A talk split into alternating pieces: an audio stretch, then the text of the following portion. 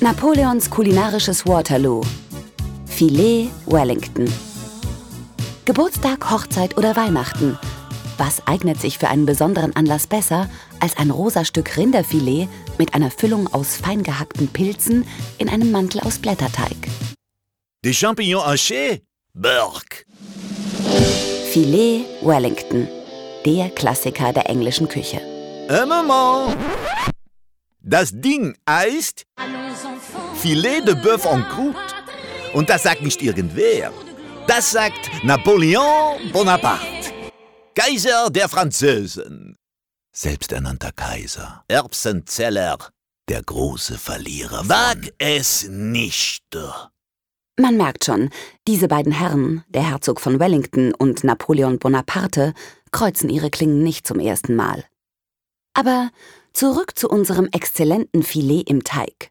Ein Gaumenschmaus der Extraklasse. Ein Gericht für Helden. Hast du gehört, Bonaparte?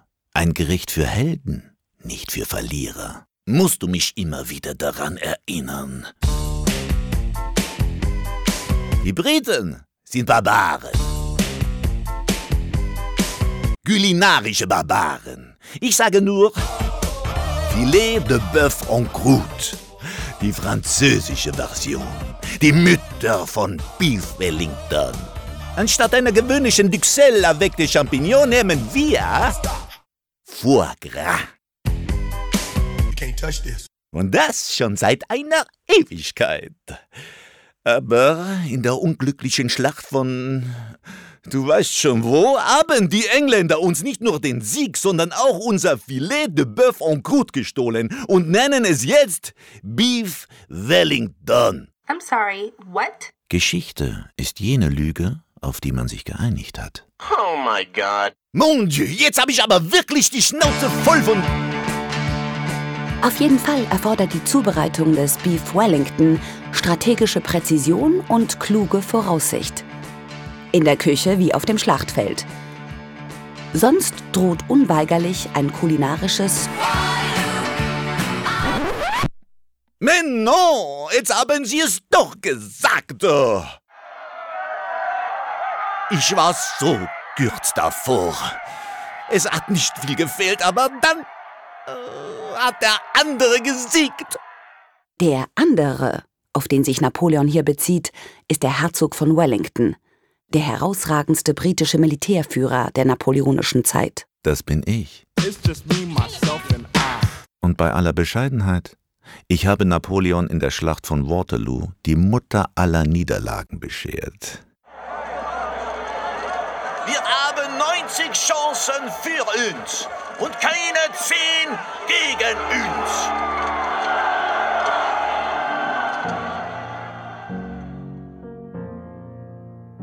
50.000 Tote und Schwerverwundete.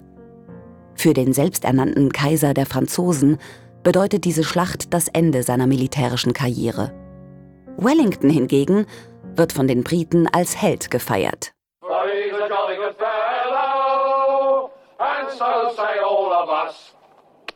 In Great Britain heißen Gummistiefel noch heute Wellington Boots oder einfach Wellingtons, da meine Stiefel als Vorlage dienten. Und genau so schmeckt auch dein Beef. Zäh wie ein alter Gummistiefel.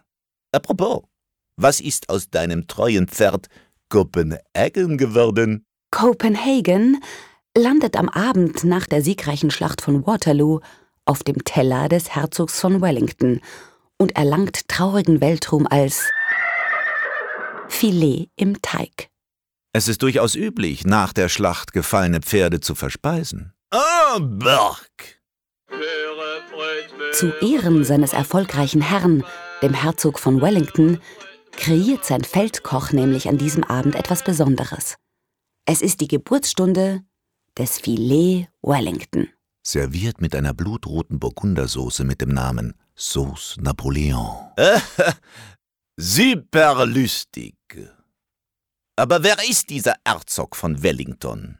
Ein geigenspielender Aristokrat. Hm, was kann man erwarten?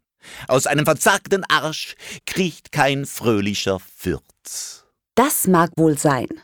Und trotzdem, Napoleon muss nach der verlorenen Schlacht ins Exil auf die Insel St. Helena wo er 1821 stirbt. Und das Filet de Bœuf en Croûte heißt fortan Beef Wellington. Ein Moment, das ist jetzt aber eine derbe Abkürzung der Weltgeschichte. Hm? Wie gesagt, Geschichte ist jene Lüge, auf die man sich geeinigt hat.